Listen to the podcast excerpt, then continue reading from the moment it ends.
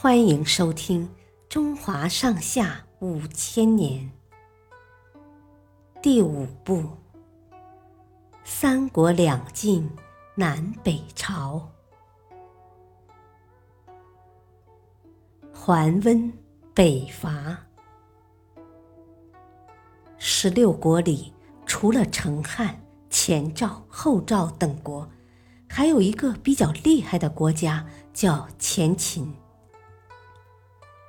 前秦起初只占据了关中一小块地方，后来势力发展的越来越大，很快就占据了黄河流域的大片土地。东晋偏居江南，这时候由第五代皇帝晋穆帝掌权。晋穆帝觉得前秦对自己造成了巨大的威胁，于是。就想发动一次北伐战争，打败对方，彻底铲除北方的忧患。派谁去好呢？殷浩还是桓温？晋穆帝左思右想，拿不定主意。有个大臣说：“桓温野心太大，如果借北伐之战。”扩充自己的军备实力，皇上可就不好控制他了。还是派殷浩去吧。晋穆帝采纳了这个建议。公元三四九年，扬州刺史殷浩率领大军开始了北伐之战。可是，这位刺史大人善于谈书论道。却实在不是打仗的料。他率领的东晋军队接连被前秦打败，看着狼狈逃回的殷浩，晋穆帝只好派桓温出战。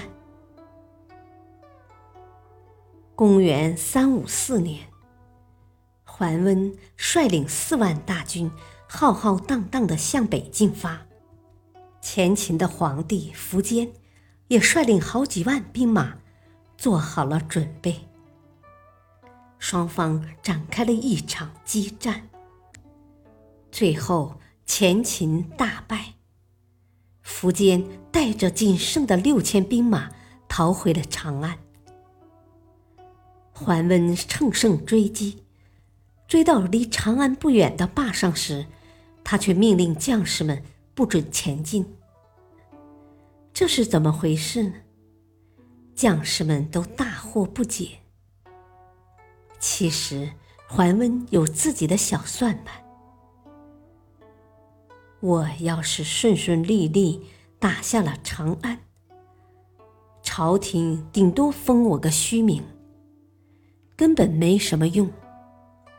我要是拖着不打，就可以继续和朝廷要粮要兵。手里有了兵粮，连皇帝都要怕我三分。桓温打定了主意，一方面按兵不动，一方面给朝廷写信，要求运送粮草过来。长安城里的苻坚趁机休整队伍，躲过了一场被灭国的危险。晋穆帝收到桓温的信后，很担心他别有企图。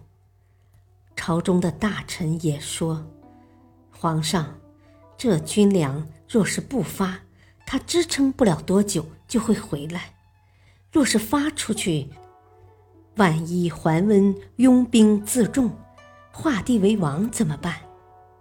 一旦桓温失控，他可比前秦要可怕的多。”皇上一定要三思啊！晋穆帝一听，吓坏了，就一直拖着没发军粮。桓温等来等去，始终不见后方的支援，心里非常着急。这天，部下建议说：“长安城外的麦子熟了，不如我们抢回来。”补做军粮吧。太好了，你赶快带上一批人马，现在就去抢收。”桓温立刻下令。可让他失望的是，苻坚也想到了这一点。早在几天前，就派人把麦子全部抢收完毕。桓温一粒米都没有抢到，再加上后方粮草迟迟不发，他坚持了几天，只好退兵回国了。后来。